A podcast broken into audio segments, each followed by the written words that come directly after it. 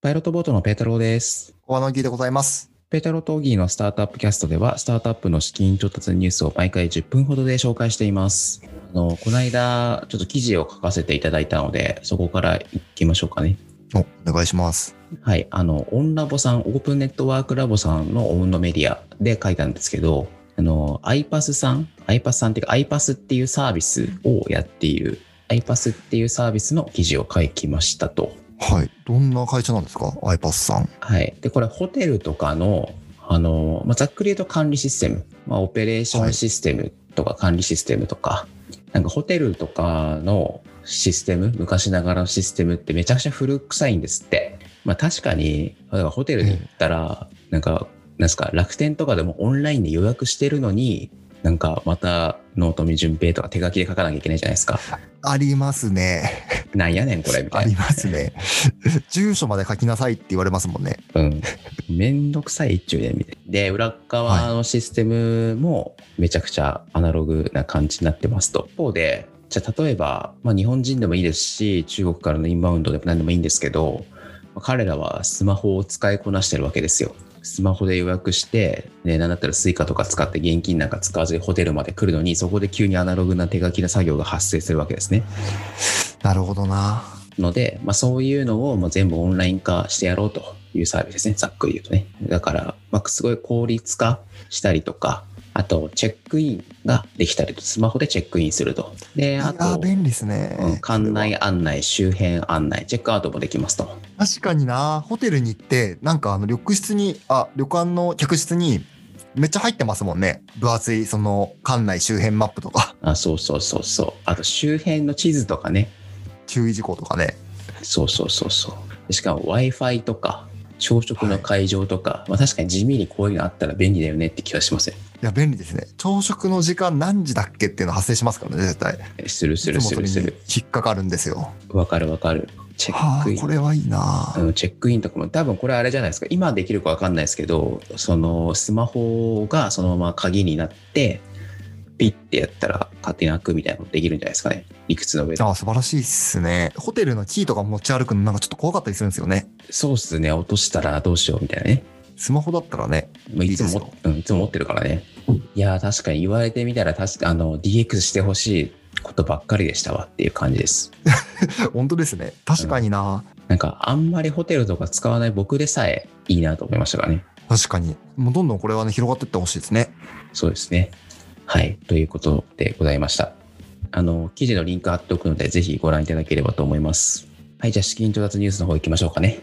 はいお願いしますはい。1件目、EC 物流効率化 SARS のロジですが、えー5億円の資金調達。まあ珍しくこのポッドキャストにしては B2B のサービスなんですけど、まあもうそう、さっき言った通りなんですけど、まあ、EC 物流のサービスですと。まあ、ざっくり2つのサービスやってるらしいんですね。受注管理システムと倉庫管理システム。で、最近、まあ、コロナだからっていうのもあると思うんですけど、まあ、いろんな人が EC やりだして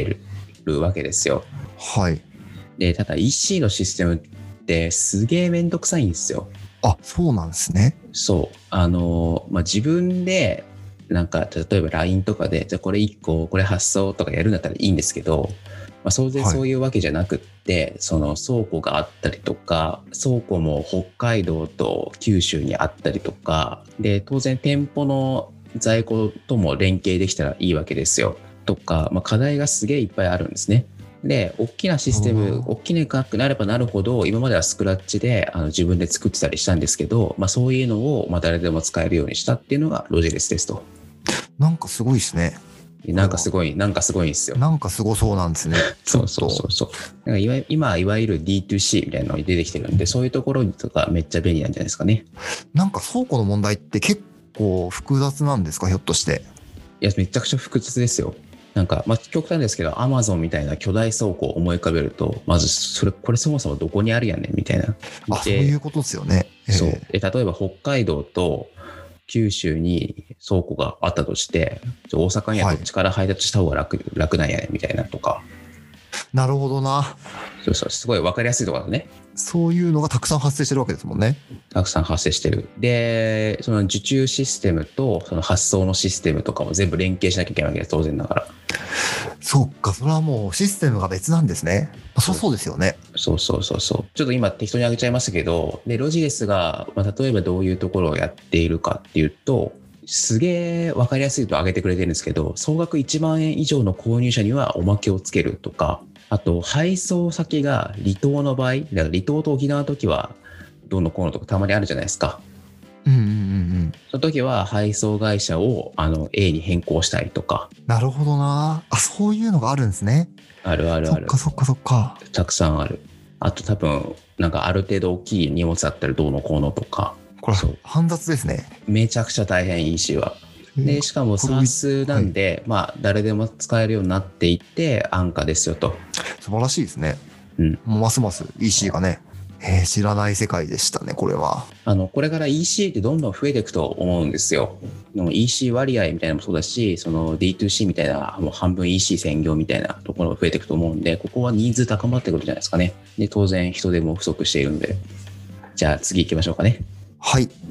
はい、次はですね、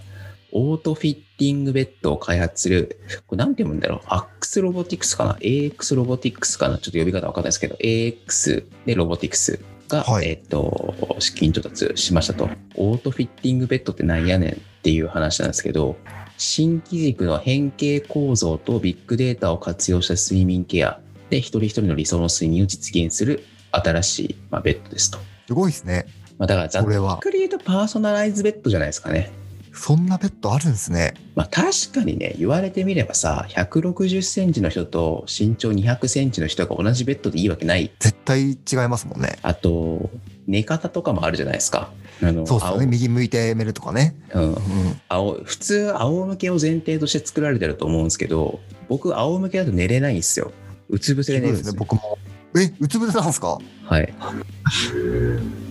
もうあの死んだように、うつ伏せだったんですね。のぞみさん、ペイ太郎さんは。まあ、正確に言うとうつ伏せが一番寝やすい横でも寝れるけど時間横が寝かか派るでしたね。そう。まあ別に僕が寝方はどうでもいいんですけど、あの、まあそういうふうに横と仰向けでは全然意味が違うじゃないですか。ので、まあそういうのをパーソナライズしてくれ。